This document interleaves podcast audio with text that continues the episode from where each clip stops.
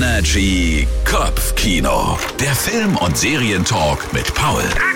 Hallo zusammen, heute steige ich mal mit einer sehr kontroversen Frage ein und zwar, ist es heutzutage okay, sein Kind Adolf zu nennen?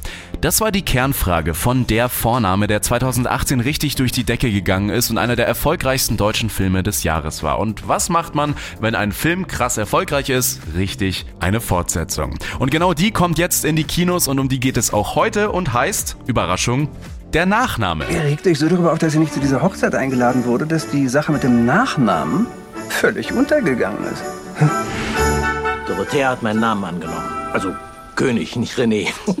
Was? Also ihr hört schon, logischerweise geht es dieses Mal um einen Nachnamen, der zu einem großen Konflikt führt. Und genau wie in Teil 1 sind auch wieder alle Charaktere mit dabei. Also Christoph Maria Herbst, Florian David Fitz, Caroline Peters, Iris Berben und Co. Und das ist auch wieder ein großer Pluspunkt. Das Zusammenspiel zwischen den einzelnen Figuren hat in der Vorname schon richtig gut funktioniert. Und wie zum Beispiel Christoph Maria Herbst und Florian David Fitz in der Nachname aufspielen, macht einfach nur Spaß.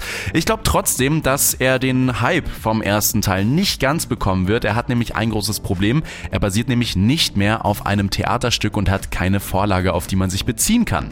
Deswegen wirkt der Nachname stellenweise etwas zu konstruiert, aber insgesamt ist es trotzdem eine richtig unterhaltsame, gute deutsche Komödie und das gibt's ja auch nicht allzu oft.